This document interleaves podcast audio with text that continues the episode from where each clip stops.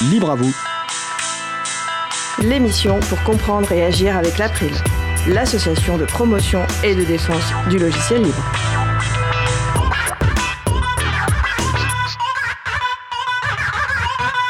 Bonjour à toutes, bonjour à tous. L'achat de matériel, ordinateur, téléphone et le logiciel libre.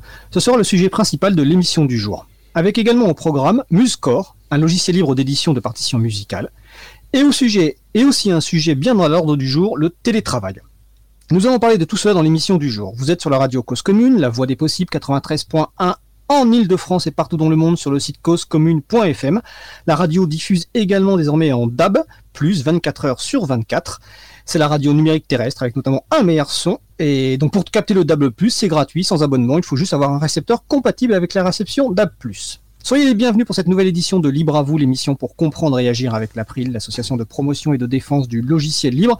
Je suis Frédéric Couchet, le délégué général de l'April. Le site web de l'April, c'est april.org et vous y retrouverez une page consacrée à l'émission avec des références et également sur le site de la radio causecommune.fm.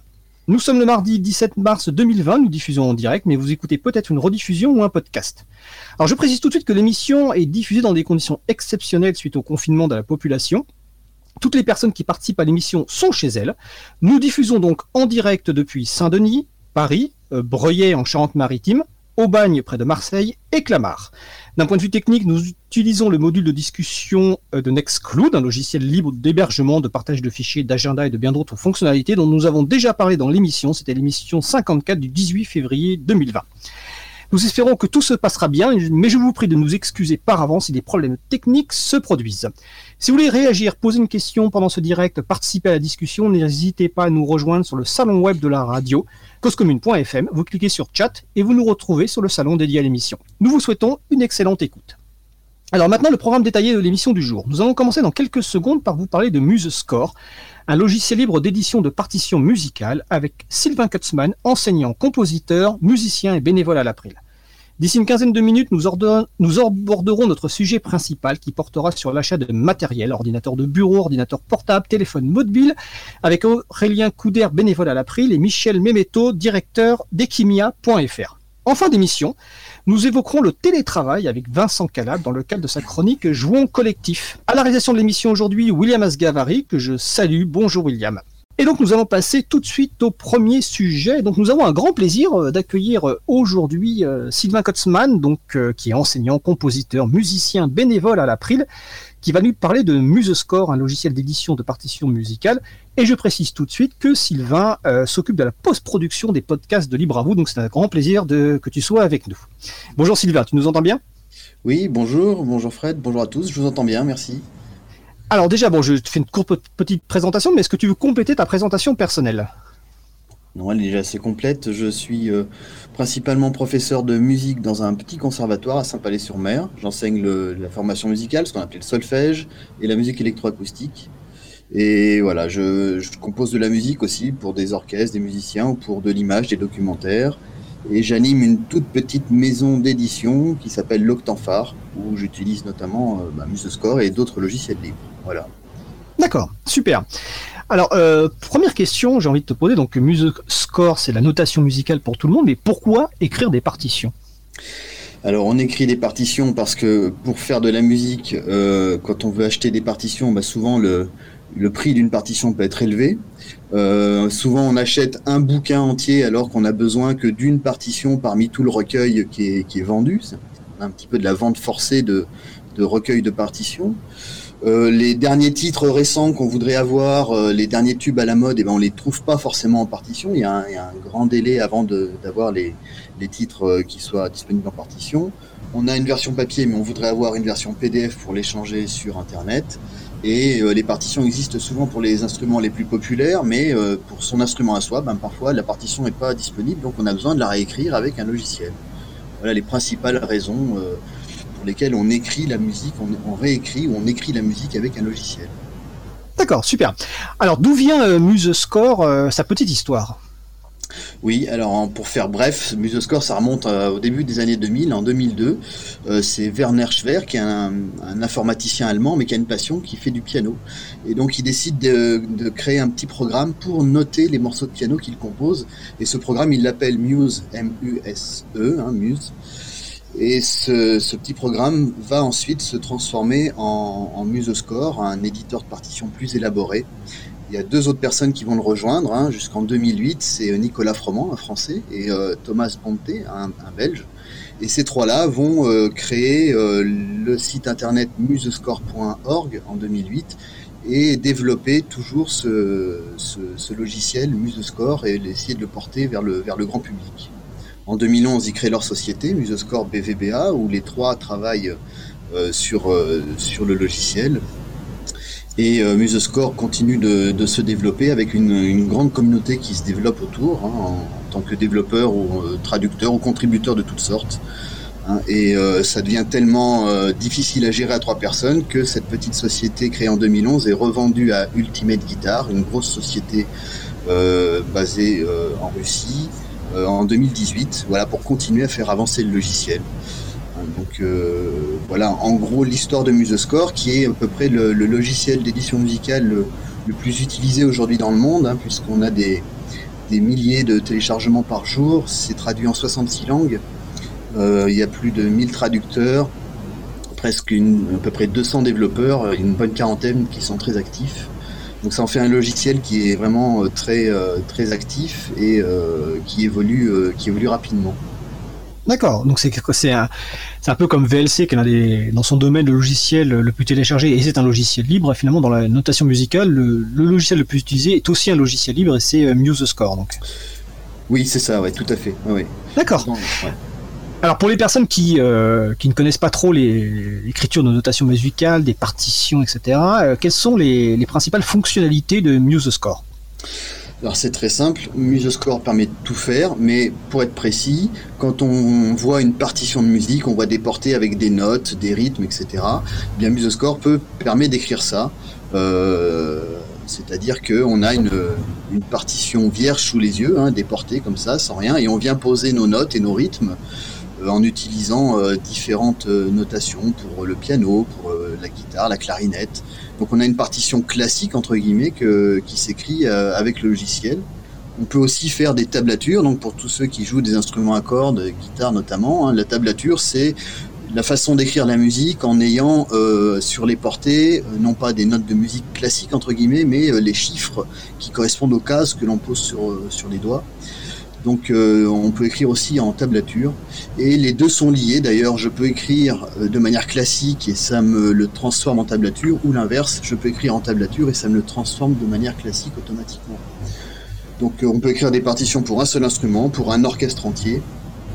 C'est tout à fait complet opérationnel. Tout ce qu'on voit comme partition sur Internet ou dans le commerce, on peut le faire avec MuseScore en fait. D'accord. Donc c'est de la composition, de la création. Euh, euh, toi, tu as dit tout à l'heure, tu, tu, tu, tu, as enseigné, donc je suppose que tu, l'écoutes, tu l'utilises beaucoup dans le cadre de l'enseignement et de, la, et de l'apprentissage. C'est ça. Et puis surtout, moi, ce qui m'intéressait, c'était que euh, j'ai le même outil, enfin que mes élèves aient le même outil que moi, donc ils puissent installer à la maison le même logiciel. Je me rappelle quand j'étais quand j'étais en fac, on avait été formé sur un logiciel qui s'appelle Final, qui coûtait très cher, et on on adorait aller faire nos cours, mais quand on rentrait à la maison, on n'avait pas le logiciel. Il y avait une grosse frustration. Donc euh, le, fait d'avoir un logiciel libre, ça nous permet de faire tomber cette barrière. Et moi, mon outil, eh bien, mon élève chez lui a le même outil. Et ça, c'est vraiment génial. donc c'est pour ça aussi que j'ai basculé sur MuseScore à temps plein, entre guillemets, euh, dans mon utilisation, parce que ça, ça fait tomber ces barrières-là. pour la pédagogie, c'est vraiment super. D'autant plus dans, ces temps de confinement où chacun va travailler un peu chez soi. MuseScore, là, en ce moment, est, je sais, très utilisé par beaucoup de, professeurs et d'élèves. D'accord. Et donc, comment, si on veut l'installer, c'est disponible sur toutes les plateformes? Il y, a, également une application mobile? Comment on fait? Oui, euh, si on veut l'installer, on va sur le site officiel qui est musescore.org et il euh, faut savoir que c'est multiplateforme, hein, donc ça marche sur, euh, sur les Linux, BSD, Windows et macOS aussi. Euh, pour Linux, on a une app image qui est disponible, mais aussi des paquets hein, pour les principales distributions, hein, Ubuntu, Gentoo, euh, Mint, Debian, Fedora, etc. On va, préciser qu'une app image, c'est un sorte de fichier binaire qui, qui s'exécute tout seul, quoi. Oui, voilà, c'est ça. Un, un prêt à l'emploi, on va dire. Un prêt à l'emploi, voilà, exactement. Qu'on peut installer. Donc, euh, il faut, pour, pour utiliser Musescore, on utilise l'ordinateur. Hein, euh, on peut pas encore écrire, puis je pense que ce sera pas, ce sera pas un jour fait. On n'écrit pas à partir d'une tablette ou d'un smartphone. Il y a des applications qui existent qui s'appellent Musescore sur tablette ou smartphone, mais c'est juste pour lire les partitions ou les entendre ou les, les écouter, les faire défiler. Mais pour fabriquer la partition, on reste sur l'ordinateur. D'accord, donc c'est disponible sur toutes les plateformes, donc euh, les distributions libres GNU Linux, euh, les autres systèmes et applications mobiles. Euh, si on veut se former, est-ce qu'en dehors de l'utilisation dans les conservatoires, parce que par exemple mon, fils qui fait de la musique l'utilise au conservatoire, est-ce qu'il y a des formations un peu plus générales en dehors des conservatoires ou des formations en ligne? Ouais, ça reste assez marginal. On peut se former tout seul déjà en autonomie parce qu'il y a vraiment une grande communauté qui est très active et il y a beaucoup de ressources, notamment toujours sur le site officiel où on a un, forum qui est très réactif, des tutoriels, le manuel en ligne. Euh, on trouve aussi d'autres ressources hein, sur des sur des chaînes de sur des plateformes de vidéos, etc. Euh, si on veut aller plus loin, on a aussi des, cours en ligne, on va dire officiels. Euh, qui sont faits par euh, AF Media. Hein. AF Media, c'est Amandine Fressier qui est en Bretagne et qui a, qui a mis en ligne euh, les cours. On a une plateforme de cours en ligne en fait, ou de A à Z pour, euh, pour un abonnement, je crois qui est 25 euros à vie.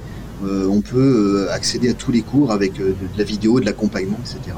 Maintenant, sur les formations présentielles, c'est assez rare. On, peut, en faire soit dans des rassemblements comme le Capitole du Libre, au passage en scène, où on, a parfois des conférences ou des ateliers, mais ça c'est assez ponctuel. Sinon, on a des associations, des écoles de musique qui proposent des fois de, former leurs adhérents. donc là, on peut être sollicité pour venir faire une formation. Parfois, c'est ouvert au grand public. Hein. Euh, sinon, les, professeurs de musique, dans leur formation continue, maintenant, ont, accès à des stages euh, de formation à, à Musescore. Mais finalement, les, formations, j'allais dire, en, présentiel sont assez, sont assez rares encore sur le, sur le territoire. Ok, d'accord. Euh, en introduction, euh, j'ai dit que tu t'occupais de la, post-production des podcasts de Libre à vous. Donc, euh, déjà, merci pour ce travail intense et important. on a on a lancé bah, un appel parce que bah, pour un peu aussi te, décharger et puis que d'autres personnes éventuellement puissent t'aider parce que tu fais ça quand même toutes les semaines. Est-ce qu'en quelques mots tu peux expliquer ce, ce que représente le travail de post-production d'un podcast? Oui, bah c'est finalement une autre manière d'écouter l'émission. Euh, on, récupère l'enregistrement de l'émission, on récupère l'habillage les, de l'émission et des musiques qui sont diffusées, et ensuite on va commencer par faire un nettoyage. Donc on réécoute l'émission en faisant un nettoyage des, de tous les, les, petits ratés de prononciation, les petits bruits de bouche, les choses comme ça. On essaye de nettoyer pour que ce soit le plus agréable possible à, écouter ensuite. On replace les musiques et, les jingles pour vérifier que tout est bien au même niveau. Et euh, ben, tout ça sur une émission d'une heure et demie, il faut, faut compter deux heures, deux heures et demie d'écoute pour faire ça. Et euh, donc maintenant j'écoute plus l'émission en direct, je l'écoute quand je fais le montage. Voilà, comme ça je gagne un petit peu de temps. Mais c'est euh, voilà en gros ce que, ce que ça représente. Hein. On se met dans un logiciel, euh, un multipiste euh, quelconque, Ardour ou autre, hein, et, et on édite de l'audio comme ça. D'accord. Bah, pour l'émission du jour, ça va être un peu particulier pour toi parce que tu vas t'auto euh, post-produire et en plus avec un démarrage euh, délicat. C'est ça.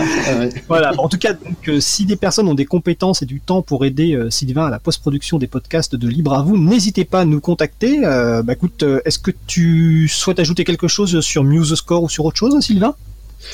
Euh, non, non, non, je, rien de spécial, juste euh, si il y a les références qui vont être ajoutées sur la page, donc euh, les, voilà, les personnes pourront se référer aux différents liens qui seront insérés et, voilà, n'hésitez pas en tout cas à essayer, de, à essayer ce logiciel et puis à, aller poser des questions parce qu'il y a beaucoup de personnes qui sont, qui sont d'une grande aide hein, sur, la, sur la communauté, sur les forums, etc. les deux ressources en ligne principales, c'est musescore.org pour les ressources et les partitions en ligne, il y a musescore.com. Oui, c'est vrai. Si on recherche une partition, même si on n'utilise pas Musescore, le logiciel, Musescore a une plateforme de partage de partitions, effectivement, où on a actuellement plus de 700 000 partitions. Euh, alors, toutes ne sont pas forcément euh, des, grandes partitions ou des standards ou les, derniers tubes à la mode, mais on a quand même un grand choix de partitions qu'on peut euh, télécharger librement et échanger librement. Donc, faut pas hésiter à aller, piocher là-dedans et aller voir ce qui, ce qui s'y passe. Ok, bah écoute, euh, merci Sylvain. Donc, euh, je te remercie et puis bon courage pour le traitement du podcast euh, du jour. Donc, c'était Sylvain Katzmann, enseignant, compositeur, musicien, bénévole à l'April, qui nous a parlé donc de Muse Score, la notation musicale pour tout le monde. Alors, nous allons faire une pause musicale, en tout cas j'espère. Donc, nous allons écouter les Rosalie par Emma. On se retrouve juste après. Belle journée à l'écoute de Cause Commune, la voix des possibles.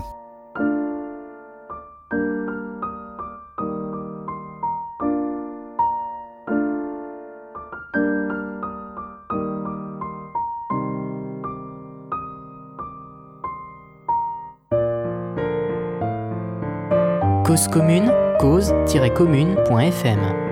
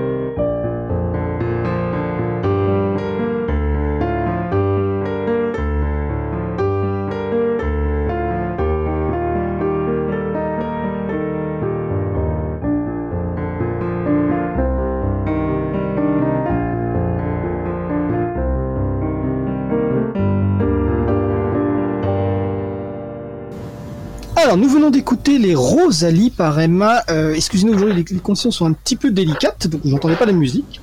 Euh, nous avons écouté donc les Rosalie par euh, Emma, disponible sous licence art libre. Vous retrouverez les références sur le site de l'April, april.org et sur le site de la radio causecommune.fm. Vous écoutez l'émission Libre à vous sur Radio Cause Commune, la voix des possibles, 93.1 en Ile-de-France et partout ailleurs sur le site causecommune.fm. Je suis Frédéric Couchet, le délégué général de l'April, et on va passer au sujet suivant. Nous allons donc poursuivre par notre sujet principal euh, qui porte sur l'achat de matériel et la question du logiciel libre avec Aurélien Couder, bénévole à l'April. Donc Aurélien, est-ce que tu nous entends? Bonjour. Bonjour, je vous entends, oui.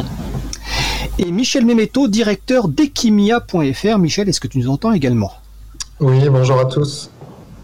Ok, super. Donc nous allons parler de la question de l'acquisition d'un matériel informatique, ordinateur de bureau, ordinateur portable, téléphone mobile, en lien notamment avec le logiciel libre. En effet, la question se pose de comment se procurer du matériel informatique avec lequel on pourra utiliser des logiciels et des systèmes libres. Pourquoi la réponse n'est pas si évidente que ça? Comment en pratique procéder? Donc voilà ces sujets qu'on va aborder aujourd'hui. Donc déjà une petite présentation personnelle de chacun d'entre vous. Euh, on va commencer par Aurélien Couder. Euh, donc oui, Aurélien, je suis euh, membre de l'April depuis un certain nombre d'années, sans doute une quinzaine maintenant, et je suis euh, également contributeur de Debian, qui est un projet pour créer un système d'exploitation entièrement basé sur des logiciels libres.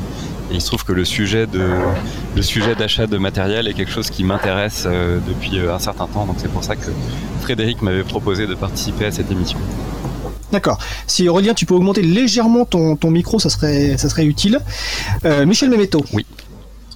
Oui, donc bonjour à tous. Euh, donc, je suis Michel Memto, je suis directeur d'une petite société qui s'appelle Equimia, qu'on a créée en 2014, mais on avait évidemment démarré quelques années plus tôt. on a démarré directement en fait parce que bah, le besoin euh, de trouver des ordinateurs préinstallés tout simplement avec euh, Linux euh, était vraiment présent en, 2010 par exemple. Linux devenait vraiment populaire, mais on trouvait très peu de machines, voire pas du tout, dans les réseaux de distribution classiques et même sur Internet. Donc on a créé cette société, on assemble en fait les ordinateurs sur mesure. Vous choisissez sur le site web les composants, on préinstalle principalement Ubuntu Linux la dernière version. Et on fait de l'assistance évidemment euh, pour les utilisateurs. Ça permet de, démarrer sur Linux euh, assez facilement avec une machine préinstallée. D'accord. Bah écoutez, très bien. On va juste préciser pour les personnes que euh, nous à l'April on préfère utiliser le terme GNU Linux qui est qui renforce l'importance des libertés du projet GNU et qui beaucoup plus précis. Voilà. Et je, pour les parties distribution de Linux, même si on va en reparler dans, l'émission, on a déjà abordé ce sujet. Alors je n'ai plus l'émission en tête, mais quelqu'un sur le salon web va me la rappeler, dans laquelle on avait parlé de Mageia, Ubuntu et euh, Debian. Alors première question, mais même si euh, euh Michel en a, commencé à en parler, pourquoi on ne trouve pas du matériel préinstallé avec du logiciel libre, hein, euh, logiciel et système, notamment dans les magasins de grande distribution ou autres. Pourquoi ça, quand on va acheter un ordinateur, on n'a pas un système qui est euh, la possibilité d'avoir une machine d'avoir préinstallée avec un système libre? Qui veut, qui veut commencer? Michel ou bah, Je peux dire un mot là-dessus. Un sujet qui est depuis, euh, qui a une problématique depuis longtemps quand on souhaite acheter du matériel directement avec du logiciel libre, c'est ce qu'on appelle la problématique de vente forcée. C'est-à-dire que pendant très longtemps, euh, il y a eu des accords entre euh, notamment Microsoft en tant que grand éditeur de logiciels non libres et un certain nombre de, de vendeurs d'ordinateurs pour les obliger à vendre du Windows avec leurs ordinateurs. Donc euh, aujourd'hui, je ne sais pas si c'est encore toujours le cas, mais il y a eu pendant très longtemps euh, des, raisons contractuelles qui faisaient que pour un fabricant d'ordinateurs proposer même quelques ordinateurs d'une gamme avec du logiciel libre préinstallé, ça le faisait tomber dans une case où il avait des, tarifs extrêmement défavorables sur les ordinateurs euh, fournis avec, avec Windows de Microsoft. Donc c'est vrai que ça a été un peu un, repoussoir pendant des années dû à des, ce type de, relations contractuelles qui sont, euh, pour tout dire, illégales. D'accord. Michel Beneteau Alors, moi je, confirme plutôt effectivement euh, ce problème-là qui qu'il y a eu au niveau de, des accords de licence entre les fabricants et euh, Microsoft. Ce que je pense, évidemment, j'ai pas vu ces accords-là, mais ce que je pense avoir compris, c'est que euh, Microsoft laissait les très gros fabricants comme Asus faire des essais du côté de Linux, avoir quelques références, mais il fallait quand même qu'une majorité de la gamme soit sous Windows pour avoir évidemment des tarifs euh, assez bas par machine. Et je voulais juste souligner, donc, à mon avis, une étape importante que vous vous souvenez sûrement, même c'était il y a 13 ans, en 2007, quand les premiers euh, netbooks sont sortis, notamment le IIPC euh, chez Asus, qui était préinstallé avec une distribution Linux très ancienne. Je pense que c'est là où ça a mis une certaine pression à Microsoft et les autres constructeurs ont commencé à voir que Linux pouvait percer, même si par la suite ça n'a pas, ça pas perduré du tout. Ça n'a pas vraiment marché. Alors pour rebondir là-dessus, les, accords dont on a entendu parler qui ont fuité, c'était effectivement des règles du type euh, euh, Microsoft faisait des tarifs avantageux pour euh, des gros volumes tels que peuvent avoir les, fabricants de, grand public d'ordinateurs. En revanche, s'ils avaient ne serait-ce qu'un ordinateur de la gamme qui était vendu sans Windows, ils repassaient au tarif officiel qui était très désavantageux. Donc effectivement, dans le cadre de ces petits netbooks qui étaient uniquement vendus avec euh, Linux dans un premier temps, ça, devenait euh, faisable pour les éditeurs de, ne pas sortir de leurs conditions euh, contractuelles avantageuses. D'accord. Et on va rappeler qu'il y a une longue bataille juridique en France et aussi en Europe pour savoir si cette vente forcée était légale ou pas. Et nous ne sommes faisons partie des gens comme vous qui pensons que pas du tout, et c'est remonté euh, jusqu'à la commission, non, la, Cour de justice de l'Union européenne qui malheureusement, donc il y a quelques années, être en 2016, a tranché qu'en fait ce n'était pas une pratique déloyale euh, en toutes circonstances cette pratique et donc que finalement bah, il était normal pour le consommateur de ne pas avoir le choix de son système quand on achète un, ordinateur. Mais voilà, en tout cas l'explication permet aux personnes qui nous écoutent de mieux comprendre pourquoi en fait aujourd'hui il est difficile de trouver à part quelques dans un magasin spécialisé, du matériel préinstallé avec euh, des systèmes libres. Est-ce que sur cette... je, peux, je pense qu'on peut, on peut quand même compléter parce que donc il y a la partie effectivement euh, euh raison, oui, raison contractuelle et, euh, et problématique de licence, mais il y a aussi une partie qui est purement et simplement liée aux, aux notions d'offre et de demande. C'est quelque chose de coûteux de mettre en place et de, enfin ça peut être coûteux de mettre en place et de, de supporter euh, un système d'exploitation euh, quel qu'il soit, que ce soit libre ou pas, pour un certain matériel. Et donc c'est vrai que aussi du point de vue des fabricants, euh, ils sont un peu pilotés par la loi de l'offre et de la demande. À un moment donné, tout le monde est habitué à utiliser un certain système qui est plutôt euh, plutôt pas libre. Et c'est vrai que ça va avoir tendance à les orienter aussi de ce côté-là et à pas forcément prendre le risque d'essayer autre chose. Et donc c'est là que c'est effectivement important pour un peu tout un chacun d'aussi pousser le marché dans le bon sens en essayant, quand on est intéressé, d'acheter un ordinateur avec du libre préinstallé, parce que ça envoie aussi un message aux, fabricants en leur disant oui c'est quelque chose que les gens souhaitent pouvoir acheter et donc ça, leur, euh, leur donne l'occasion de, aussi travailler dans ce domaine-là. D'accord. Oui, je, rejoins complètement Aurélien euh, là-dessus. Il y, a un vrai risque économique euh, pour un gros fabricant Asus ou Dell à essayer de commercialiser, on parle en circuit de grande distribution, des machines préinstallées avec un autre système que le système dominant, tout simplement. Euh, néanmoins, euh, on voit que Dell, sur la partie offre professionnelle, pousse énormément Linux avec un certain succès sur des machines très puissantes ou même d'entrée de gamme. Donc, il y a un marché, entre guillemets, il y a une demande, même si elle est faible, hein, c'est quelques pourcents, je pense, euh, mais cette demande existe. Après, voilà, les règles de distribution en grande surface euh, sont, à mon avis, beaucoup trop contraignantes pour que les constructeurs prennent ce risque. J'ajouterais quand même que, euh, à mon avis, euh, le commun des, des, consommateurs va de moins en moins vers les grandes surfaces pour acheter des produits high-tech et va plutôt se tourner vers des magasins spécialisés. D'accord. Alors on va parler tout à l'heure effectivement des, magasins spécialisés. Euh, le second point que, je souhaitais aborder, c'est que vous essayez un petit peu d'expliquer, euh, parce qu'en fait, dans, le cadre de toutes les émissions, on aborde souvent des logiciels libres, notamment grand public, hein, Firefox, VLC, qui sont très simples à installer, qui pour la plupart sont, sont multiplateformes, et donc qui ne posent aucune pas de difficulté.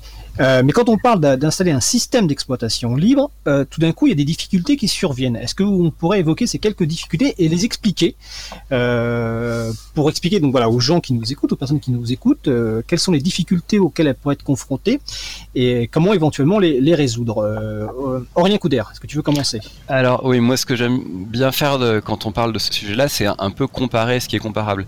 C'est-à-dire que quand on parle de difficultés à installer un, un système libre, il faut voir que quand on achète un ordinateur avec un système non libre préinstallé, c'est pas du tout quelque chose que les gens ont fait eux-mêmes. C'est des ingénieurs qui ont été payés à plein temps pendant des mois ou des années à préparer le système tel qu'il est fourni par le vendeur d'ordinateur pour que ça puisse fonctionner. Donc il faut voir que l'opération même de euh, prendre un système d'exploitation et le mettre sur une machine, ça peut être quelque chose de relativement complexe.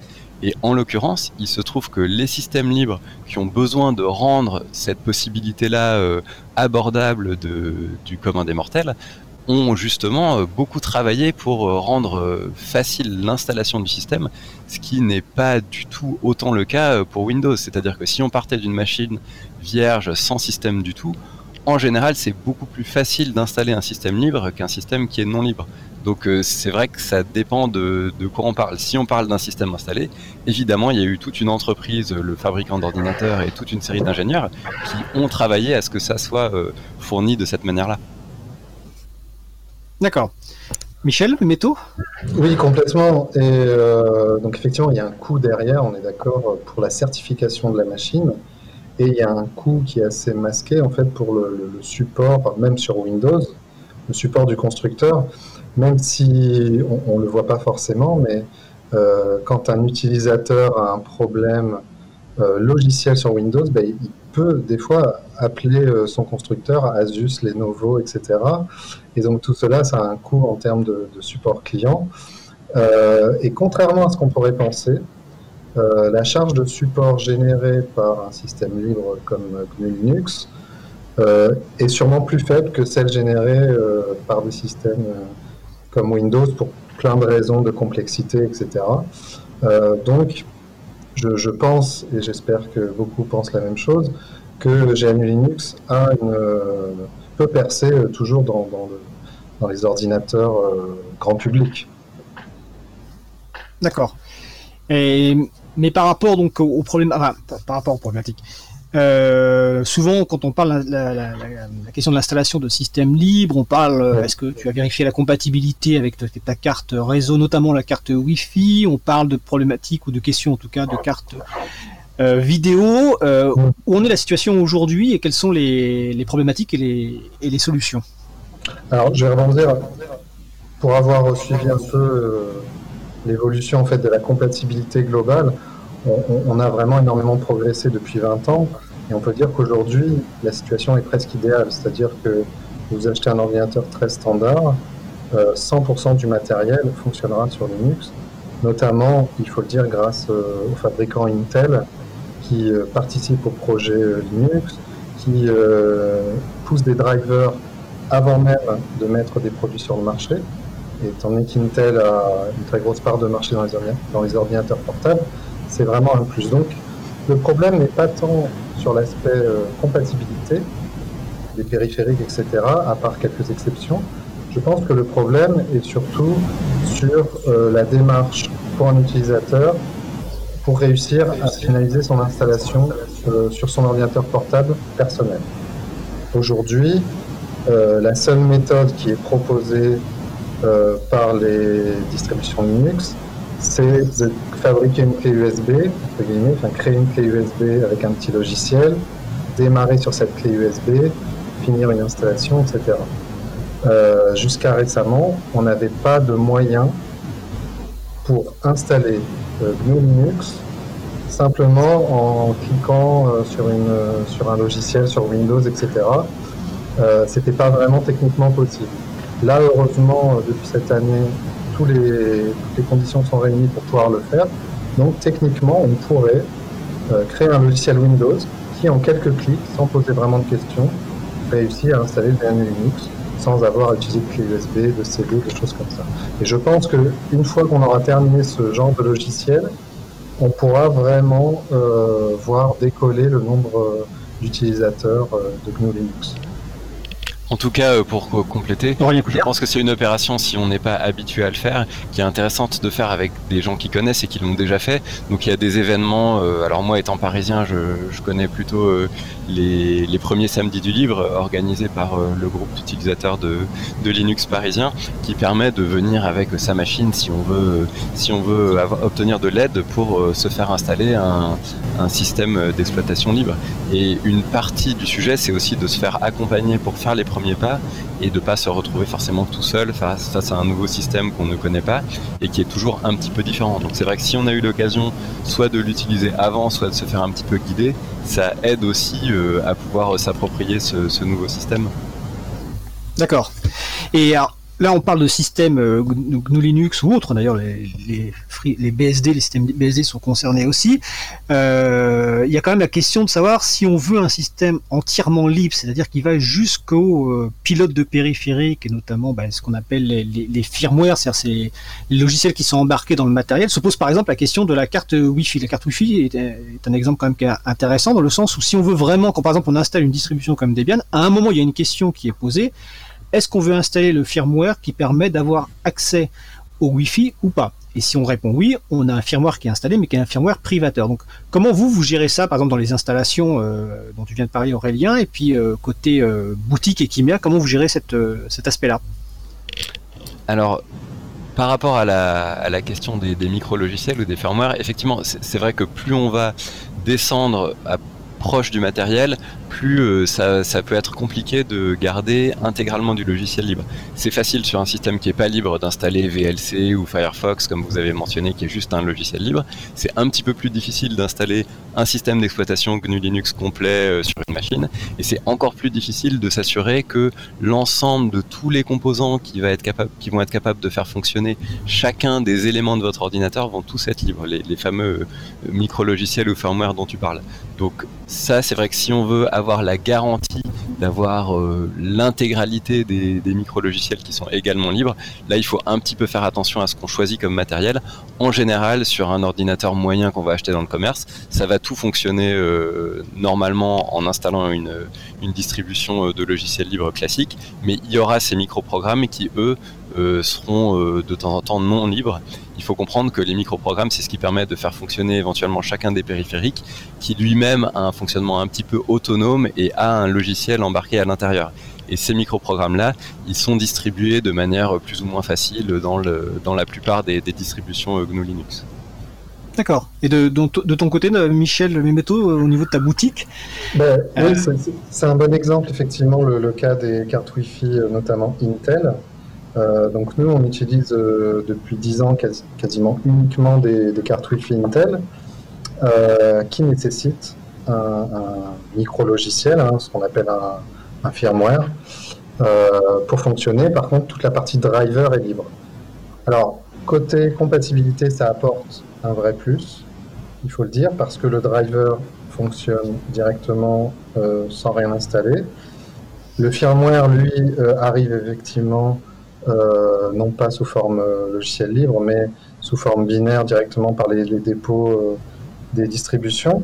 Je pense qu'aujourd'hui, il y a aussi un problème de législation dans certains pays avec la communication radio. On a le même problème sur les téléphones Android, où la partie radio, c'est-à-dire le, firmware qui gère la radio, est très difficile à libérer, entre guillemets, à publier le code source, pour des problèmes de brouillage, de... Voilà. Donc, il y a quand même certains drivers et certains firmware euh, libres. On pourrait citer, je pense, Atheros, normalement, notamment. Euh, mais aujourd'hui, il faut le reconnaître, euh, la majorité des, cartes Wi-Fi pour ordinateur portable, par exemple, ce qu'on fait principalement, a cette limitation du, firmware obligatoire. D'accord. C'est un, exemple qui est, bien parce que ça nous permet de, montrer, de parler un peu de la question des, compromis, parce qu'une solution pour ce, cas-là, et c'est la solution par exemple que nous on a appris et que j'ai par exemple chez, moi, c'est d'avoir une carte externe USB euh, Wi-Fi, euh, mais qui effectivement c'est une contrainte, c'est-à-dire c'est une carte externe, c'est-à-dire que la carte interne euh, n'est pas gérée par le système, donc on peut pas avoir le Wi-Fi via la carte interne, mais la carte externe le permet. Simplement, voilà, il faut se balader avec une carte externe qui des fois peut se casser, il faut l'avoir dans son sac, etc. Mais en tout cas, il y a cette possibilité-là qui existe, et, euh, c'est bien d'en parler. quand tu parles de compromis, c'est pour avoir vraiment du logiciel libre, jusque y compris dans le microprogramme, c'est-à-dire que ton ordinateur pourrait fonctionner avec la carte Wi-Fi d'origine, mais ça t'obligerait à installer un microprogramme que tu n'as pas forcément envie d'installer, c'est ça? Voilà, quand je parle de compromis, c'est un choix entre effectivement le, les, usages qu'on va faire et, les, euh, et la limite qu'on veut se poser par rapport à la partie logiciel libre. On pourrait aussi parler, alors je sais pas, qu'on préparait en préparant l'émission, j'ai une question sur Coreboot, notamment la partie BIOS. Est-ce que l'un de vous pourrait peut-être faire rapidement et, un, point de la situation au niveau du, du BIOS et des problématiques que ça pose et des solutions éventuellement euh, de BIOS libre? Alors peut-être juste avant de parler de Coreboot, je, voulais compléter sur la partie carte Wi-Fi. Il faut voir que les cartes Wi-Fi, c'est un des derniers éléments où même dans les ordinateurs portables euh, récents, euh, tout fins et assez peu modifiables, on peut assez facilement la, la remplacer. Donc euh, moi par exemple j'avais acheté un, ordinateur Dell qui était livré avec, euh, avec Ubuntu et qui avait euh, je pense un des, un des modèles de puces dont, dont parlait Michel, c'est-à-dire qu'il y a besoin effectivement de ces micro, microprogrammes non libres. Et j'ai acheté chez un fabricant qui fournit des puces intégralement libres et j'ai remplacé ce, morceau dans, mon ordinateur. Donc il faut aussi voir que même sans se trimballer une, carte, une clé USB qui va être à l'extérieur, il y a des options pour remplacer ça directement à l'intérieur de l'ordinateur. Complètement. Oui, oui, complètement. Euh, complètement. Après, euh, on en discutera après parce que ça, ça m'intéresse. C'est vrai que nous, on avait fait cette recherche de pouvoir trouver une carte Wi-Fi avec driver libre. Et surtout, nous, ce qui compte, c'est que le driver soit très stable dans le temps. Parce qu'il faut que 5 ou 6 ans, dans 5 ou 6 ans, si les gens nous appellent pour nous dire ben, sur la nouvelle version du noyau, mon Wi-Fi marche plus. Voilà, il faut, on veut vraiment éviter ça. C'est là où Intel nous apporte effectivement un support à très long terme qui est très bon. Mais effectivement, la carte Wi-Fi sera heureusement toujours euh, remplaçable dans les, dans les ordinateurs portables, même les ultrabooks de moins d'un kilo, là-dessus, il n'y aura pas de problème, effectivement. D'accord. Alors avant de revenir sur ma question sur Coreboot, sur le salon web il y a quelques commentaires, je vais juste en prendre un, mais il n'y a pas forcément besoin de réagir, mais en tout cas, euh, Muman qui nous dit euh, ce n'est pas un compromis, c'est juste la volonté de pouvoir contrôler un matériel qu'on a acheté.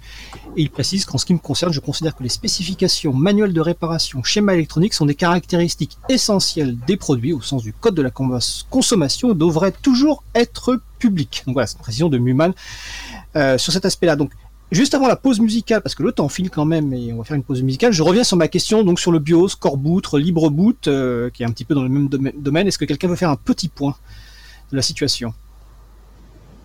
Aurélien, Michel? Ouais, Aurélien, je peux commenter un petit peu. Donc, euh, ce qu'on appelle euh, le, BIOS aujourd'hui, c'est plus toujours le, BIOS, mais en tout cas c'est euh, le premier programme qui est exécuté par un ordinateur au moment où on l'allume, avant même que le système d'exploitation soit lancé. Et ça, il existe effectivement un euh, remplaçant libre qui permet de faire fonctionner un certain nombre de machines, mais c'est pas du tout comparable aujourd'hui aux, aux, distributions de logiciels libres qui vont fonctionner sur la plupart des ordinateurs. pour avoir une version de core boot qui puisse remplacer donc son BIOS ou son, UEFI, puisque c'est plutôt ça le, nouveau terme, il faut que le projet ait vraiment été adapté à cet ordinateur-là en particulier. Et donc dans les matériels grand public qu'on achète, qu'on peut acheter euh, en grande surface ou sur la plupart des sites web, c'est extrêmement rare que l'ordinateur soit euh, supporté de base par Core Boot. Core Boot aujourd'hui est plutôt utilisé dans des cas spécifiques où un certain fabricant qui sait qu'il va vendre de toute façon son matériel avec du logiciel libre choisit de développer la partie nécessaire d'Encore Boot pour pouvoir avoir aussi ce, remplacement de BIOS libre. Donc il y a quelques vendeurs euh, comme euh, euh, System 76 qui est un vendeur américain ou Purism qui est un autre vendeur américain qui ont fait ce travail-là et même Google sur un certain nombre de ses Chromebooks par exemple a adapter le projet pour qu'il puisse fonctionner avec un matériel particulier. Mais là, on parle vraiment d'un investissement conséquent euh, à chaque nouvel appareil qu'on souhaite supporter. D'accord. Michel Memeto, tu veux compléter sur Coreboot Oui, oui, le, sujet Coreboot, ben, nous, ça nous intéresse beaucoup évidemment euh, chez Kimia, notamment depuis que System 76 a un peu euh, réussi à montrer que avec un investissement a priori conséquent, hein, je pense qu'ils ont deux ou trois ingénieurs sur le sujet en interne, euh, on peut réussir sur euh, des portables euh, très standards à donc remplacer complètement le FI, ce qui permet, il faut le dire, des choses nouvelles. Ça permet déjà de se libérer de certaines failles d'Intel. C'est-à-dire que quand Intel a des failles dans, le processeur, ben, ça, peut permettre Coreboot de, de, un peu contourner ces failles-là et de protéger mieux l'ordinateur, enfin l'utilisateur. Ça peut permettre d'activer ce qu'on appelle des kill switch, c'est-à-dire de, dire ben moi je veux dans le BIOS désactiver la caméra de façon à ce qu'aucun logiciel, peu importe, ne pourra l'utiliser euh, de façon temporaire ou définitive. Donc voilà, ça apporte vraiment un, plus, ça permet de, libérer euh, vraiment la, dernière partie euh, qui, n'était pas standard. D'accord. Eh bien, écoutez, on va faire une pause musicale. Nous allons écouter Jack par Jack à la lanterne. On se retrouve juste après. Belle journée à l'écoute de Cause Commune, la voix des possibles.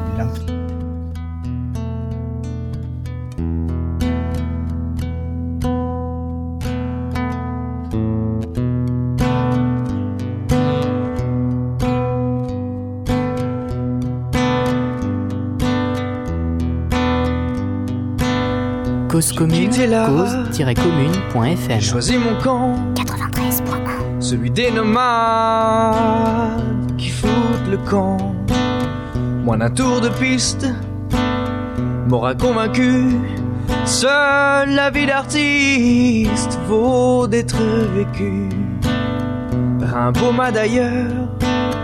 Montrer le sentier, disant j'ai horreur tous les métiers. Et vite en l'ivresse satisfecit, mon cerveau crépite et vit sa comme un feu follet, sa pensée divague, rivière étoilée coulant sur la vague.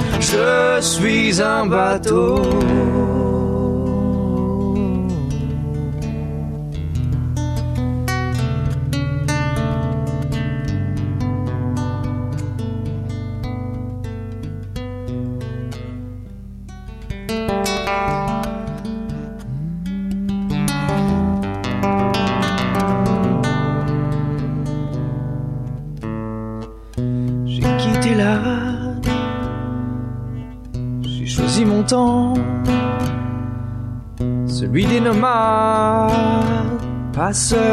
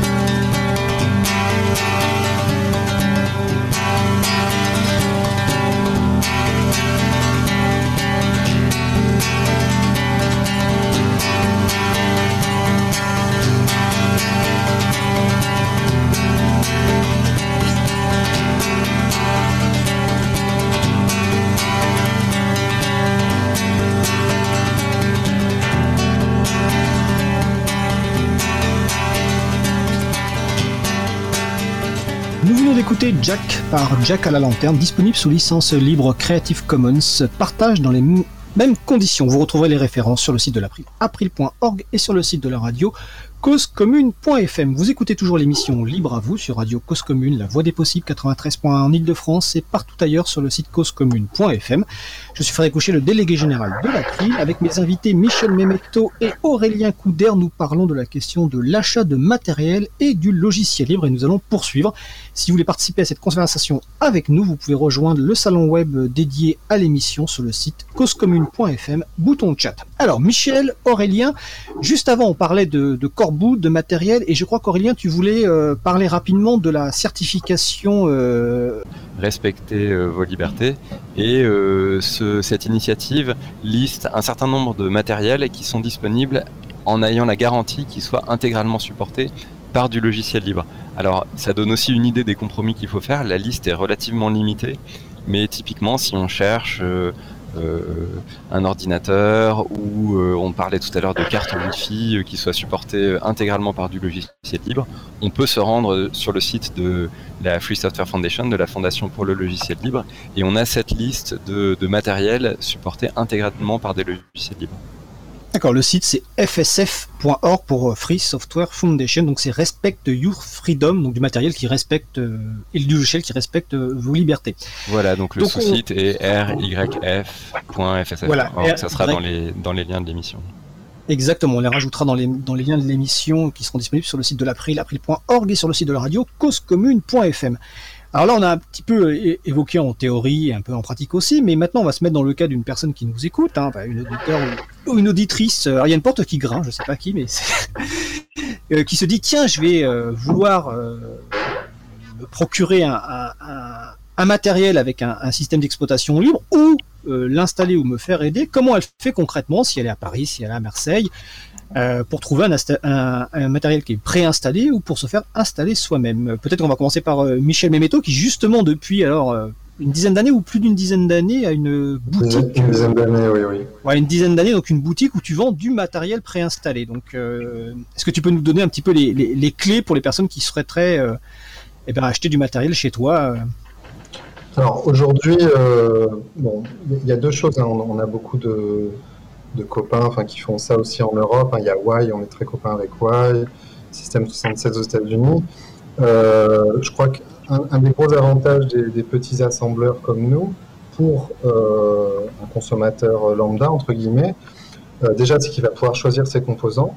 Il ne va pas être limité par le choix d'un constructeur dans une grande surface qui, par exemple, lui a mis une barrette de RAM, enfin une quantité de RAM très faible pour vraiment vendre au prix le plus bas, alors que dans 5 ans, il aura besoin de plus de mémoire parce que les, besoins évoluent. Donc, les petits assembleurs comme nous permettent euh, de choisir sa taille de mémoire vive, sa taille de disque, un ou deux disques durs, etc. Et euh, effectivement, de pouvoir euh, avoir un support téléphonique après avoir reçu la machine pour poser des questions très simples comme quel euh, éditeur vidéo me conseillez-vous? Est-ce que mon imprimante sera supportée? Qu'est-ce que vous me conseillez comme navigateur en termes de performance pour tel genre d'application? Voilà, des, réponses à des besoins basiques, très simples, qui permettent vraiment d'avoir un, interlocuteur par email ou par téléphone. Je pense que c'est un des gros avantages de passer par des petits artisans euh, comme nous. Et tu vends, euh, donc Ekimia.fr, on va rappeler, tu vends à la fois des ordinateurs de, bureau et des ordinateurs portables? Oui, on fait aussi quelques ordinateurs de bureau, mais c'est vrai que la partie principale de l'activité, c'est les ordinateurs portables depuis 5 ans. tout le monde achète vraiment principalement des portables. On fait aussi euh, beaucoup de professionnels avec des ordinateurs de bureau très compacts, qui sont souvent moins chers que, les propositions de, Dell, enfin des, grands, des grands fabricants. D'accord. Et en région parisienne, euh, Aurélien Couder, quelles sont les solutions? Est-ce qu'on a une boutique comme Equimia en région parisienne? Alors moi j'ai pas connaissance de boutique physique euh, en région parisienne où on trouve facilement des on trouve facilement des, du logiciel libre préinstallé.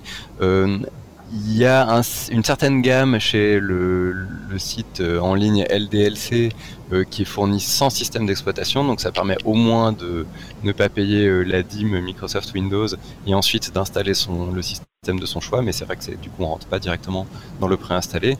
Et après, moi, un site que je pourrais recommander, c'est le site tout attaché Linux préinstallé avec des accents aigus qui est en fait une espèce de collection de, vendeurs euh, euh, de matériel avec du logiciel libre installé, enfin donc plutôt d'ordinateurs. Euh, donc on trouve effectivement Equimia parmi les premiers. il y en a un certain nombre d'autres qui sont référencés sur ce site-là, linuxpréinstallé.com. Et si pour x ou y raison on veut regarder du côté d'un grand vendeur, le site public de Dell français aujourd'hui il y, a une, euh, il y a un filtre système d'exploitation et donc on peut filtrer les modèles qui sont, euh, qui sont disponibles. Aujourd'hui, c'est avec Ubuntu, donc on peut aller directement sur le site de Dell aussi et choisir un, choisir un ordinateur avec, avec Ubuntu préinstallé. comme le disait Michel, du coup, on rentre dans le genre de contraintes qu'on a avec un, un, grand assembleur comme Dell et c'est vrai qu'on a assez peu de choix sur le, la personnalisation du coup de, de la machine qu'on va, qu'on va acheter. D'accord. On peut aussi préciser, alors, euh, ils vendent principalement en ligne, mais je crois qu'ils ont un, accès boutique euh, dans le 18e arrondissement de Paris. C'est ordinateur-occasion.com, je crois, je vérifie, euh, qui vend du matériel recyclé, avec notamment une certaine gamme Lenovo, et il y en a certains qui sont préinstallés avec des systèmes libres. et d'autres qui sont où on peut avoir, je crois, l'ordinateur nu sur lequel on veut ensuite pouvoir installer un système. Alors justement, euh, si quelqu'un se dit, bah tiens, je, ne trouve pas quelque chose de préinstallé ou je vais acheter un, ordinateur d'occasion dans une boutique par exemple, euh, est-ce qu'il y a des points de vigilance, même si on en a déjà abordé, à avoir avant d'acheter le matériel? Euh, Et ensuite, si on veut se faire aider, comment on peut faire? Quelles sont les bonnes pratiques à avoir? Aurélien Couder. Alors aujourd'hui, euh, je, souscris à ce que disait Michel un peu plus tôt dans l'émission. Aujourd'hui, on a la chance d'avoir l'immense majorité des ordinateurs qui seront compatibles avec, euh, avec les, distributions de logiciels libres. Donc il euh, n'y a pas, je ne sais pas s'il y a un point de vigilance particulier à avoir au niveau de l'ordinateur lui-même.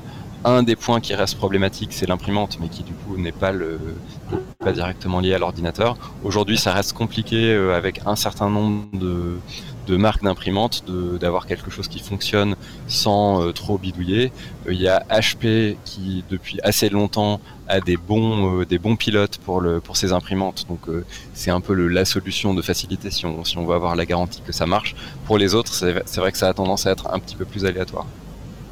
D'accord. Michel Bemeto oui, non, je pense que ça peut être toujours difficile parce qu'il y a certains, comment dire, certains défauts euh, de compatibilité qu'on ne voit pas tout de suite. Par exemple, un ordinateur qui, se met en veille et puis qui, une fois sur deux, va mal sortir de veille, notamment certaines fois parce que euh, justement le programme EFI a été mal programmé. Euh, donc on en revient un peu à Core Boot qui permet de, de régler ce genre de problème. et donc ça peut être difficile effectivement de, s'assurer qu'un ordinateur qui n'est pas certifié pour euh, GNU Linux euh, va bien fonctionner. Maintenant, euh, comme on l'a déjà dit, 95% des ordinateurs maintenant qui sont vendus, tout fonctionne à peu près bien. J'ai envie de dire les cartes Wi-Fi, on en a parlé tout à l'heure, quasiment tous les constructeurs mettent du Intel maintenant. Intel a une grosse partie du marché, donc ça fonctionne bien. reste certains problèmes avec les cartes NVIDIA, qui, même s'ils proposent un driver euh, de bonne qualité, peuvent certaines fois, euh, le driver se, désinstalle mal, enfin se réinstalle mal lors d'une mise à jour et on peut se retrouver avec un écran noir, ce qui, quand on est débutant, est très problématique. Oui, tout à fait. Et pour compléter, donc on peut conseiller à tout un chacun de, de s'adresser à. Il y a quand même encore des groupes d'utilisateurs, des. Ah, justement, ça va être ma question. ouais, un, petit peu partout euh, en France et dans le monde. Donc c'est vrai que si on a un doute, si on veut avoir l'occasion de, de, tester un système libre avant, je pense que c'est bien aussi de se, de se rapprocher, euh, pas seulement de regarder sur Internet, mais d'aller voir euh, autour de chez soi des personnes qui connaissent ces sujets-là et qui peuvent ne serait-ce que montrer comment ça fonctionne et euh, éventuellement dédramatiser la partie installation. Voilà, donc euh, c'est c'est ce qu'on appelle les GUL, hein, les groupes d'utilisateurs ou d'utilisatrices de logiciels libres. Donc sur le site agendadulibre.org, notamment, il y a notamment une liste d'événements, alors qui, euh, avec le confinement, vont être tous annulés les uns des autres, mais il y a aussi une liste d'organisation, donc un petit moteur de recherche qui permet de trouver effectivement des gens près de chez soi pour se faire aider. Euh, donc il y en a à Marseille, à Paris, il y a aussi euh, des événements récurrents. Donc par exemple, il y a le premier samedi qui se passe à la Cité des Sciences et de l'Industrie. Alors le prochain, on ne sait pas quand est-ce qu'il aura lieu, mais en tout cas sur lequel on peut trouver des gens qui vont vous aider effectivement à installer du, logiciel libre et des, systèmes libres sur des euh, sur du matériel. Et puis je voulais ajouter aussi, il y a quand même une fonction hyper intéressante de la plupart des distributions Linux, c'est que, alors certes, il faut euh, créer la clé USB, je pense que c'est Michel qui en parlait tout à l'heure avec le, système dessus, mais euh, ça permet d'avoir ce qu'on appelle un système live, c'est-à-dire qu'on peut démarrer son ordinateur sur la clé USB pour l'essayer, regarder que ça fonctionne, et ensuite si on l'éteint, ça n'a rien installé de particulier, ça a juste permis de, l'essayer depuis la clé USB. Donc ça c'est quelque chose qui peut, qui donne aussi l'occasion à un utilisateur novice ou qui, qui, ne connaît pas encore de démarrer un système libre, de le manipuler, et puis euh, si ça lui convient pas qu'il n'est pas encore prêt, euh, de simplement l'arrêter et retourner sur son système d'origine. Donc ça c'est quand même une option très flexible et vraiment pratique. Alors justement, avant de poser une question à Michel, euh, vu que je vois ce qui se passe sur le salon, Précisons que la clé USB peut être aussi utile pour tester qu'on va dans, un magasin. Si le système démarre correctement avec un système libre, si tout fonctionne, on arrive avec sa clé. Généralement, les, vendeurs et les vendeuses acceptent que, ça démarre sur une clé USB externe pour euh, qu'on puisse tester. Je vois sur le salon que Michel parle de la cohabitation avec Windows parfois. Peut-être un, petit rappel sur la possibilité d'avoir un euh, système préinstallé ensemble et d'avoir euh, du multi-amorçage. Michel Memeco. Oui, euh, dans, le cas, donc, dans le cas où une personne a installé, euh, enfin, essaye d'installer Linux à côté de Windows, avec un système récent, donc EFI, euh, on peut se retrouver dans un cas où Windows, par exemple, installe une mise à jour et il écrase l'ordre de démarrage ou la priorité de démarrage, ou même il empêche Ubuntu de, de redémarrer correctement. Donc c'est vrai que quand on fait un double boot, euh, on peut avoir certaines surprises. Et je pense qu'il faut voir le double boot comme euh, une période de transition, comme un moyen euh, effectivement de, pousser Linux chez un consommateur lambda, chez un utilisateur débutant, de façon à ce que bah, dans un deuxième temps, si Windows n'est plus utilisé, ben, il, sera moins nocif effectivement pour, pour ces problèmes de démarrage. Donc attention effectivement à cette cohabitation. Y a des solutions, etc. Mais on peut se retrouver un petit peu, un petit peu embêté. Ouais. D'accord. Alors le temps file. on a parlé de matériel, on va dire de l'ancien temps, enfin pas de l'ancien temps, encore aujourd'hui, un ordinateur de bureau, ordinateur euh, mobile, mais aujourd'hui de plus en plus l'informatique c'est sur un, téléphone, hein, ce qu'on peut appeler aussi les, les, ordiphones. Donc la question se pose aussi d'avoir des systèmes, des logiciels libres sur téléphone mobile. Donc dans l'émission euh, qu'on avait consacrée aux libertés euh, informatiques et la téléphonie, donc à laquelle avait participé Aurélien Couder, euh, déjà, on avait parlé de F-Droid, qui est un magasin d'applications libres. mais au-delà, au niveau système, est-ce qu'aujourd'hui on peut avoir des téléphones avec des systèmes libres? Et si on achète un téléphone, comment ben, se faire installer ou installer un système libre et avec quelle contrainte ou avec quel compromis? Aurélien Couder. Euh, donc on peut refaire peut-être le parallèle avec ce que je disais tout à l'heure sur les différents niveaux. Donc installer F-Droid et utiliser des applications libres, ça c'est faisable sur, euh, je pense, l'intégralité des appareils Android. Il n'y a pas, il a pas vraiment de contraintes pour ça. Et donc on peut commencer à utiliser des logiciels libres sur son système existant Android en téléchargeant l'application euh, F-Droid qui donne accès à ce, ce magasin d'applications là. Ensuite, on a un certain nombre euh, d'options de, systèmes d'exploitation libres basés sur Android.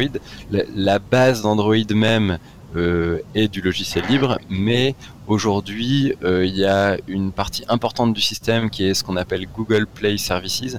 C'est tout ce qui gère Google Play, donc les applications Google, leur installation et toute une partie du cycle de vie. Et ça, c'est quelque chose qui est très intrusif et qui n'est pas libre du tout. Euh, donc quand on dit Android est libre, c'est vrai, mais pas pour toute cette partie-là. Et malheureusement, euh, c'est une partie un peu au cœur de la plupart des appareils qu'on achète aujourd'hui. Donc dire qu'Android est libre dans les appareils qu'on achète sur le marché aujourd'hui, c'est concrètement pas vrai. Euh, il ne fonctionne pas avec uniquement la partie libre. Et donc ce qu'on peut éventuellement faire, c'est remplacer ça par un système libre, donc qui repart de la partie libre d'Android. et par exemple, il y a le système qui s'appelle Lineage OS, euh, qui supporte quelques dizaines d'appareils qu'on peut installer en remplacement du système d'origine fourni par le constructeur et qui lui peut être euh, intégralement libre. Donc là, euh, comme on le disait pour les ordinateurs, ça demande d'avoir un petit peu de pratique. si on l'a jamais fait, c'est vrai que ça peut être un peu compliqué et c'est mieux de se faire de se faire assister par par quelqu'un qui l'a déjà fait. Euh, Michel, pour terminer, puisque tout à l'heure on parlait des micro-logiciels, aujourd'hui je connais pas de système qui fonctionne sans micro-logiciels euh, propriétaires euh, qui permettent de faire fonctionner un téléphone. concrètement, on va descendre jusqu'au niveau du, du, noyau Linux et de ce qu'on appelle habituellement l'OS, mais ensuite réussir à faire fonctionner toutes les puces de Wi-Fi, GPS, téléphonie et tout ça, ça aujourd'hui ça n'existe pas malheureusement sur le marché avec uniquement des, des micro-programmes libres. Tout à fait. Michel Métaux oui, tout à fait, ça rejoint ce qu'on disait tout à l'heure. Euh, aussi peut-être pour des problèmes de, législation, de tout, ce qui touche à la radio, aux émissions euh, GSM, etc. Il y, a, toujours un firmware quelque part euh, pour, utiliser le matériel.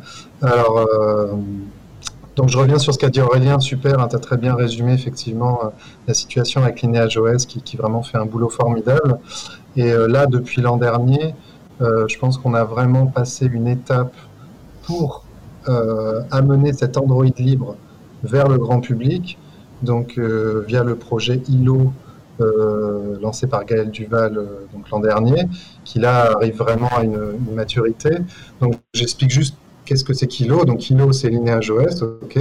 Et comme l'a dit Aurélien, aujourd'hui 90% des applications du, du Google Play Store sur Android ont besoin de, certaines API, cette espèce de couche Google qui, fait que Android aujourd'hui, qui est dans les mains des utilisateurs, n'est pas un Android propre. C'est un Android en fait complètement euh, vérolé par cette couche Google rajoutée.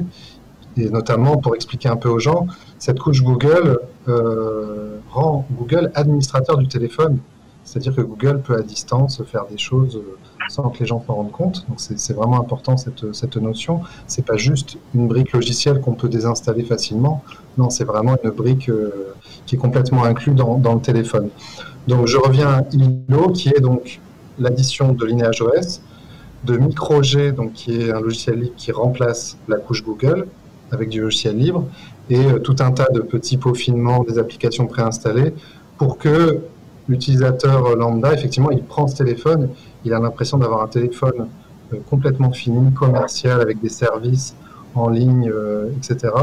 Et donc, on peut vraiment concurrencer euh, les téléphones Android Google avec cette offre donc de, logiciels ILO.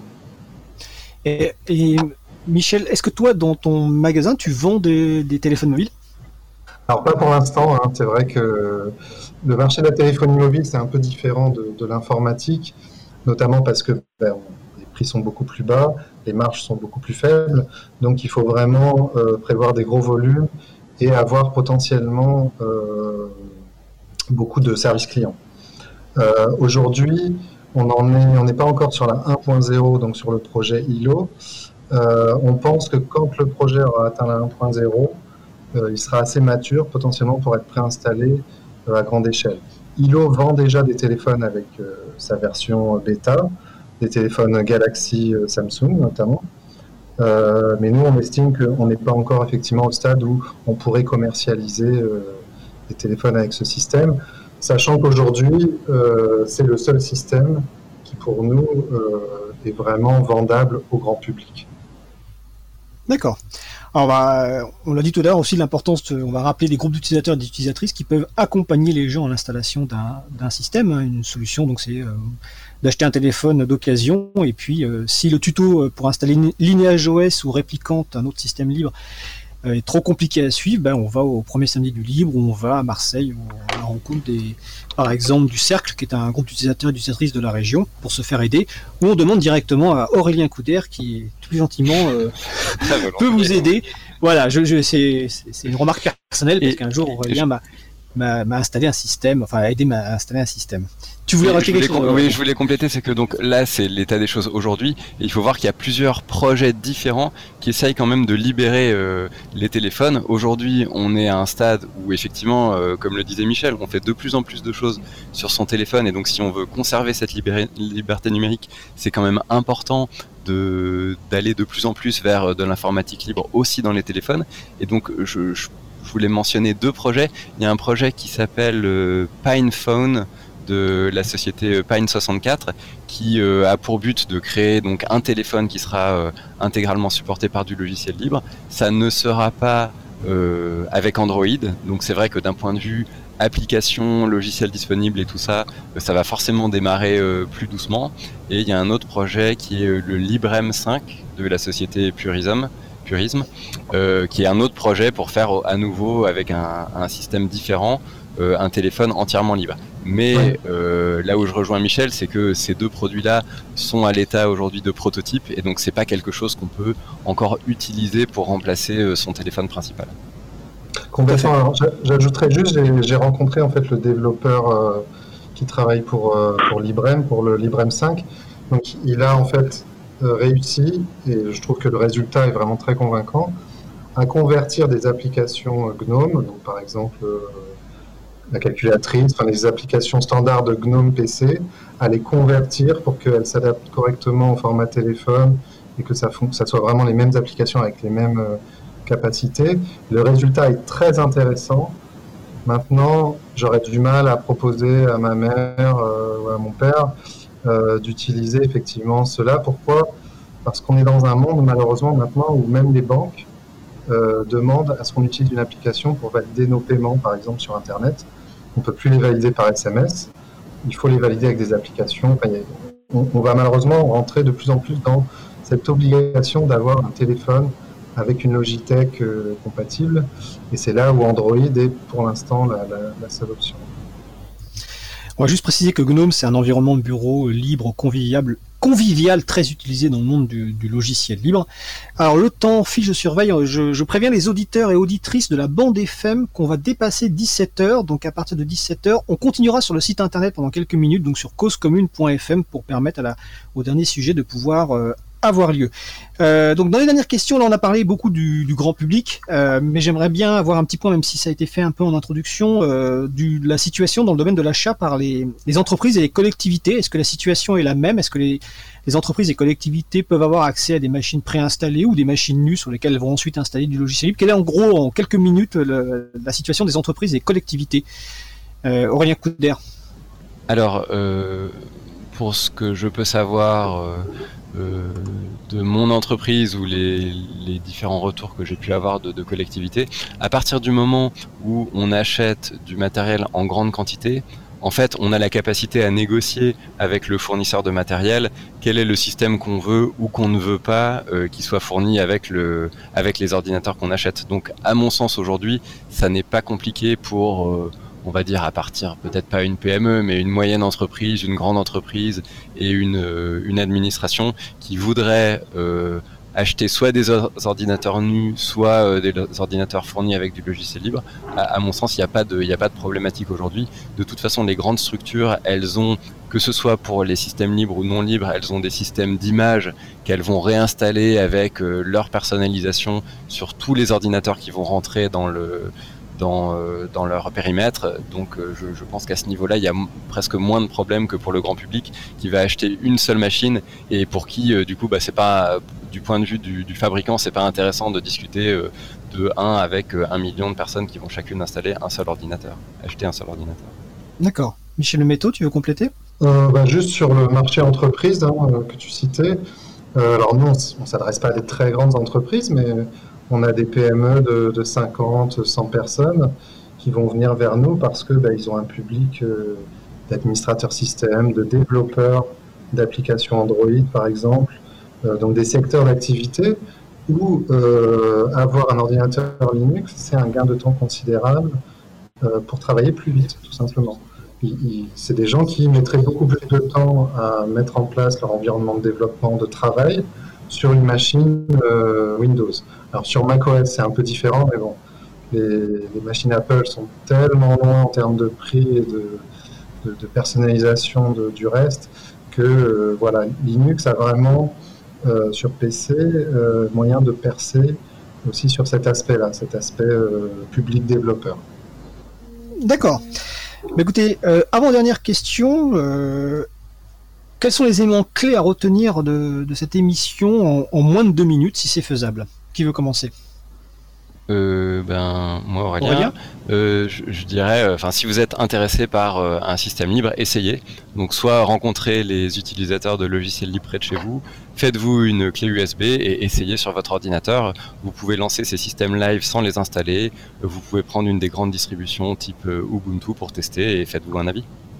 D'accord, Michel Métaux ben, moi, je crois que on est dans une dans une époque où essayer et utiliser un système libre comme GNU Linux au quotidien, c'est devenu vraiment facile. On n'a plus euh, les problèmes d'application comme il y a 10 ans, où, il fallait, où les applications n'étaient pas compatibles, etc.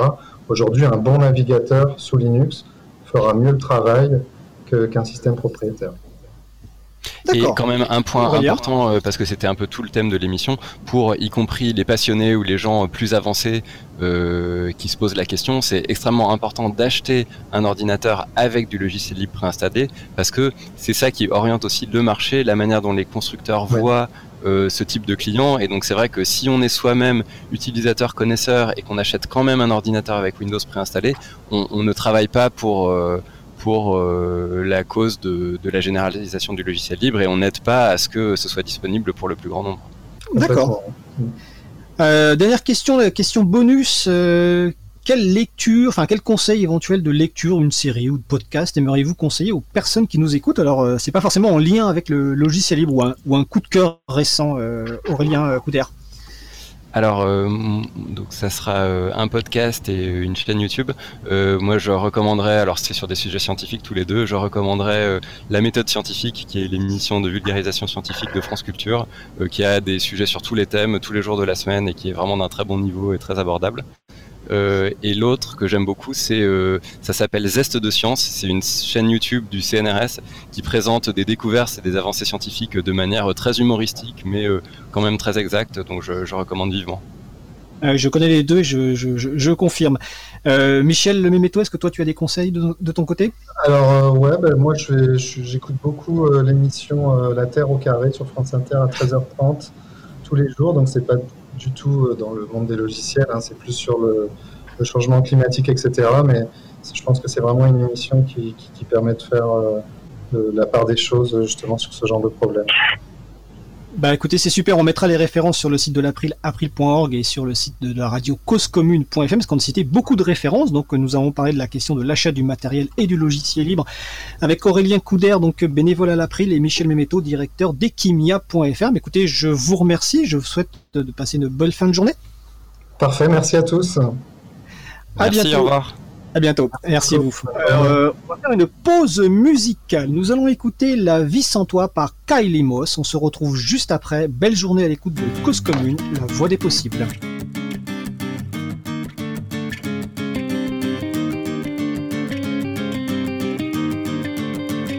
Cause commune, cause-commune.fm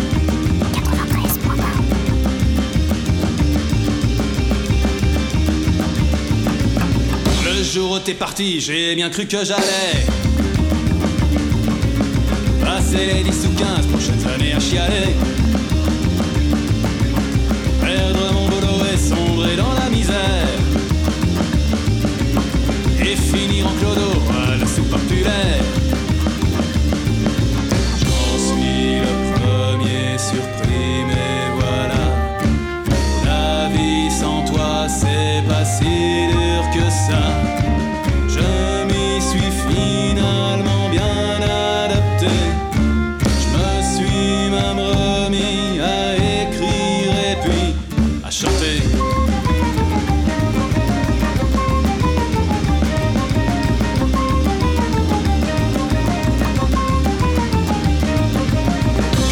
Laissé choir comme une vieille crasse. J'ai foncé chez un psy pour limiter la casse. À la fin de la séance, il m'a dit cher monsieur, vous n'avez plus besoin de moi, vous allez déjà mieux. Je n'en reviens toujours pas de me voir émerger si vite de ce qui m'a presque rongé, dans lequel tu m'avais si soigneusement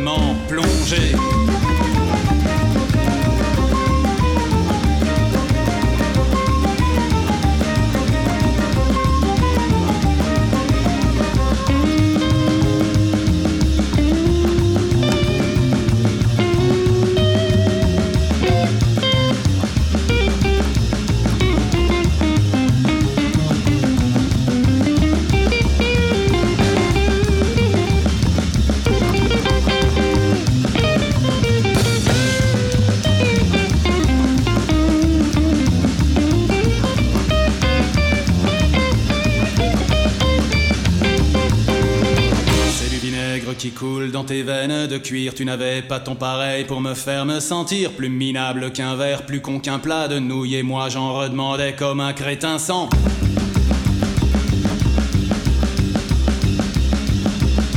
Aujourd'hui vive la liberté, les copains et le bonheur, la légèreté, le plaisir, le beau temps et les fleurs.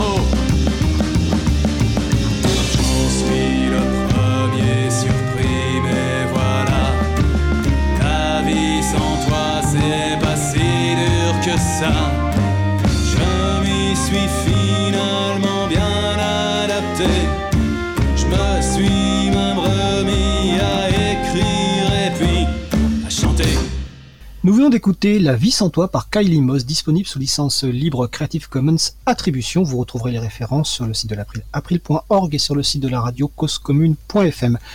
Vous écoutez l'émission Libre à vous, donc sur Radio Cause la voix des possibles, 93.1 en Ile-de-France, en DAB+, et partout dans le monde sur le site causecommune.fm. Nous allons passer au sujet suivant. Alors nous allons poursuivre avec euh, normalement la chronique de Vincent Calam pour sa chronique Jouons collectif.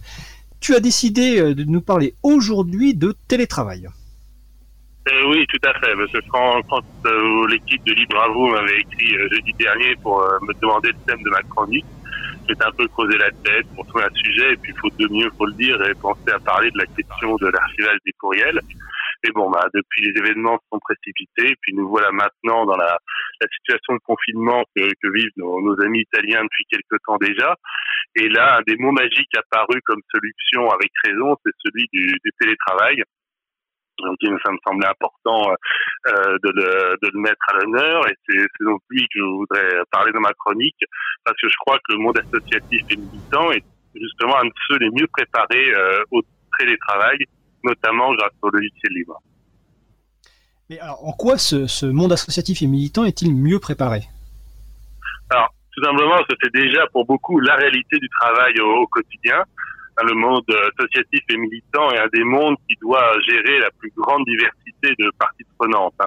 Là où une entreprise va être plutôt un monde clos avec des relations somme toute euh, très balisées avec l'extérieur, hein, d'un côté les clients, euh, de l'autre côté les fournisseurs et, euh, évidemment aussi l'administration.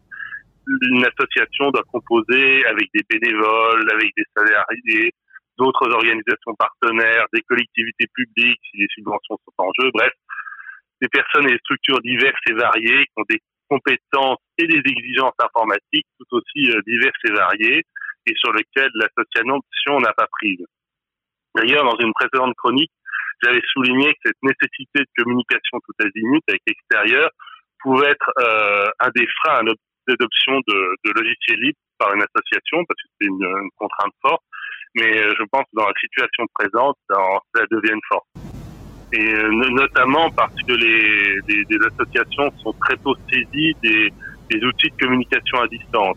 Comme ils n'ont pas les moyens de s'offrir de, de belles salles de visioconférence, de, de payer tous les billets des participants, elles bricolent depuis longtemps avec les moyens du bord, avec des liaisons à des un peu pourries, euh, euh, comme c'est mon cas actuellement, euh, avec euh, des participants aux quatre coins de France et au-delà. Bref, elles sont prêtes au télétravail, même dans, dans des conditions dégradées. Lundi matin, donc hier, je suis allé dans le, bâtiment du 38 rue Saint-Sabin où je, travaille au, au sein de la, fondation Charles-Paul Meyer. C'est un bâtiment qui héberge euh, plusieurs autres structures. Et euh, j'étais agréablement surpris. Tout avait déjà anticipé l'appel du travail et télétravail. Les bureaux étaient vides. Euh, et nous n'étions plus qu'une dernière poignée pour les, les derniers réglages, bon, euh, comme vider le frigo. Et puis, euh, donc tout, tout était prêt. Euh, mon passage du côté de la FPH, le seul point noir qu'on qu'on a eu, c'était un, un de nos, nos logiciels propriétaires de, de comptabilité et de gestion de paye. Et là, on se trouve que nous avions déjà une, une solution tout aussi propriétaire pour le, pour le comptable pour qu'il puisse y accéder de, de l'extérieur. Et je pense que cette situation n'est possible grâce à tous les services tournant sur des logiciels libres.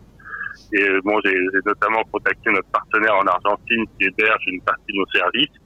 Il m'a déjà signalé une augmentation de la charge et qui va se pencher sur la question des, des visioconférences. Un, un service qui va devenir euh, euh, très important, euh, euh, comme d'ailleurs le témoin de l'organisation de cette euh, émission Libre à vous. Et d'ailleurs, nous-mêmes et d'autres structures membres euh, de, des chatons, donc du collectif des hébergeurs alternatifs, transparents, ouverts, neutres et solidaires, un chaton avec un s.org, on a commencé à réfléchir aux outils à mettre en place pour permettre euh, le travail collaboratif euh, à distance, et notamment ce qui est très demandé actuellement, euh, l'audioconf et la vidéoconf, donc bientôt sur chaton.org avec un s et aussi sur chapril.org. Et donc le rôle des administrateurs système va être important dans les prochaines semaines. Vincent. Oui, co- complètement. Hein. On va rendre euh, notre confinement le plus confortable possible, enfin, dans, la, mesure du possible. Alors, euh, j'aimerais terminer sur une note un peu un peu positive, hein, euh, même si euh, c'est drôle pour personne. Mais euh, là pour pour tous les activistes que, nous sommes, là la France va, va tourner au ralenti, le, le travail législatif est, est, suspendu, donc il y a moins de, de luttes urgentes à, à organiser. Et je pense que c'est peut-être un peu le moment de faire, faire du rangement et du classement, de, de se plonger dans, dans ces archives. Bon, je pense que je reviendrai dans ma prochaine chronique euh, euh, sur le thème de, de l'archival des, des, des, courriels, c'est promis. Ben, pourquoi pas relire son site, par exemple, son site web qui est souvent un peu fouillis, qu'on n'a jamais le temps de mettre à jour, euh, parce qu'on a toujours euh, d'autres choses à faire. Bref, de, de faire un, un petit travail d'introspection et, de mémoire, euh, euh, voilà, ne, ne serait-ce que pour donner l'exemple. Et puis aussi, je pense, lutter, lutter à notre manière contre cette accélération du monde qui est, faut le dire, une des, des raisons de cette crise présente. Oui, tout à fait.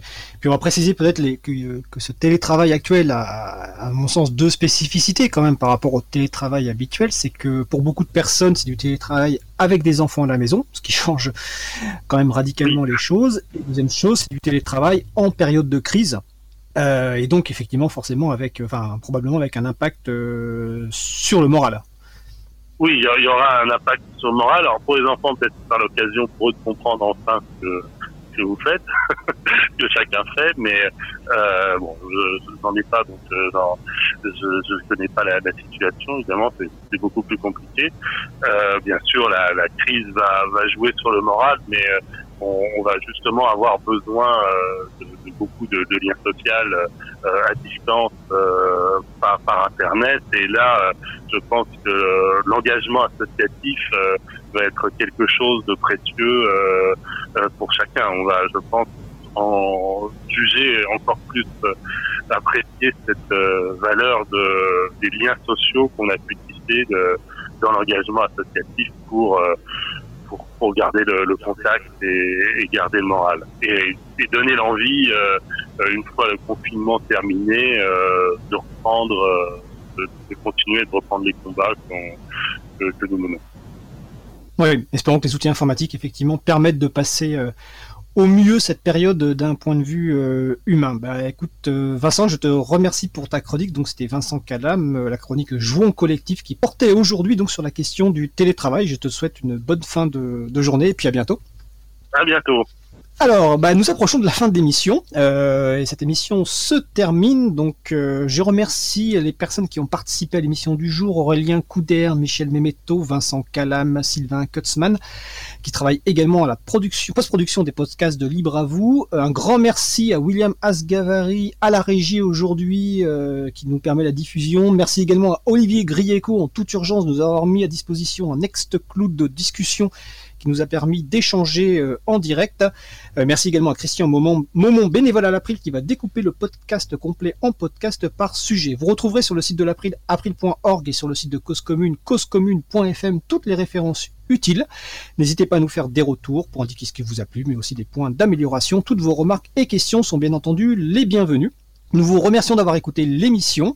Euh, n'hésitez pas à la faire connaître, n'hésitez pas à en parler le plus possible autour de vous et de faire également connaître le radio Cause Commune, la voix des possibles. La prochaine émission aura lieu en direct le 24 mars 2020 dans les mêmes conditions, donc euh, avec peut-être des améliorations. Notre sujet principal portera sur l'agilité, qui est un groupe de pratiques basé sur euh, l'auto-organisation d'une équipe l'ajustement permanent et manuel pour viser à la fois la, satisfaction des équipes et puis des structures clientes. Et comme dirait l'intervenant qui interviendra la semaine prochaine, c'est l'important, c'est le fun. Et ce thème est assez en adéquation avec la situation actuelle en France. Nous vous souhaitons de passer une belle fin de journée. On se retrouve en direct mardi 24 mars et d'ici là, prenez soin de vous, de vos proches et des autres.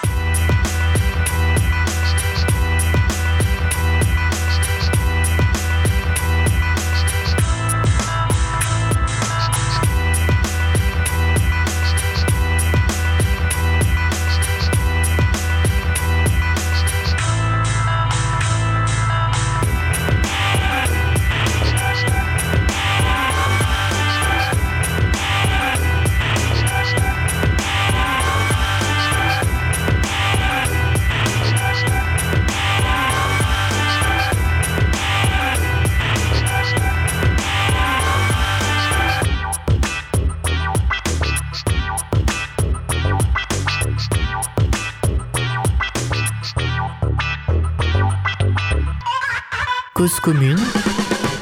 Retour sur 93.1 à 21h et retrouvez nos programmes sur cause-commune.fm.